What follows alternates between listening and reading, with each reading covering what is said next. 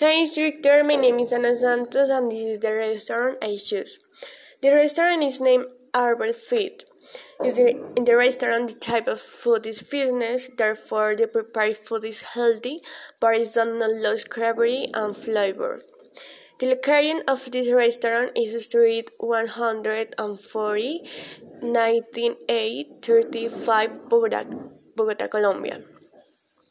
One of the appetizers is chicken and broccoli with lettuce, avocado, parmesan cheese, and roasted aubergine sauce.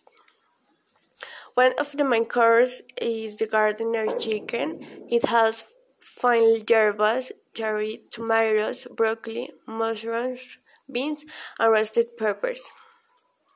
One of the beverages is green juice, mint lemon, and others. The restaurant is open every day during business hours on 9 a.m. at 6 p.m. This restaurant is healthy friendly, therefore you should not worry about for food. Also, the prices are affordable.